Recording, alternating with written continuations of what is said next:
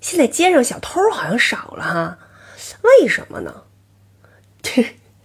估摸是因为啊，咱们现在出门都不带现金了，人家也没什么可偷的了，所以我们分析呢，他们就转行了，就开始搞这个网络诈骗了。那天我就听见我们小区楼下吧，警察叔叔拿个大喇叭，呃，就喊话。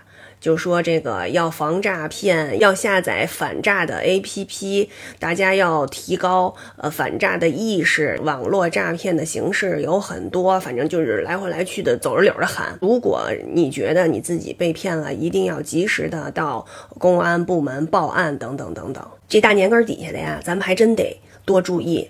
我们在粉丝群里边，就是有人说啊，他妈妈刚被这个，嗯，就是在某平台上买东西给骗了五千块钱走。